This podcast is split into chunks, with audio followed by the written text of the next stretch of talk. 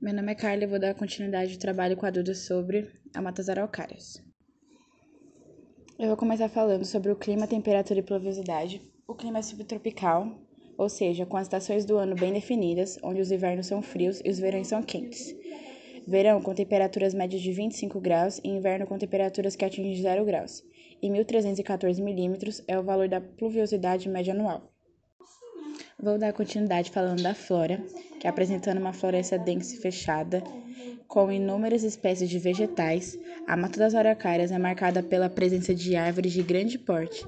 As árvores que se destacam são os pinheiros, principalmente coníferas, como os pinheiros, e as diferentes espécies de plantas epífitas, desde bromélias, orquídeas, cactas, pteridófitas, piperáceas, dentre outras parques ecológicos e áreas de preservação, que em 2016 completou-se uma década de criação de um conjunto de universidade de conservação no sul do Brasil que visam proteger remanescentes da floresta ombrófila mista ou floresta com araucárias.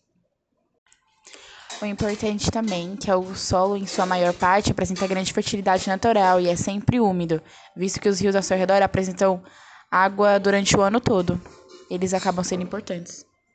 Meu nome é Maria Eduarda e eu vou falar sobre a Mata das Araucárias. É um ecossistema da Mata Atlântica que ocorre no sul do Brasil. Estende-se pelos estados do Paraná, Santa Catarina e Rio Grande do Sul, e em algumas manchas esparsas em São Paulo e Minas Gerais. O solo que apresenta as melhores características para o desenvolvimento das araucárias é a terra roxa que fica localizada no oeste do Paraná.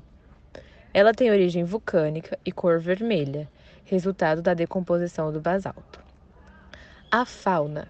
A Mata das Araucárias é um dos ecossistemas mais ricos em relação às espécies animais e plantas, uma vez que está localizada na Mata Atlântica, um dos biomas com maior biodiversidade do mundo. Além deles, inúmeras espécies de mamíferos, aves, répteis e insetos, sobretudo borboletas, se destacam na região. Jiboias, corais, jararacas, teiu, sanhaço, dentre outros.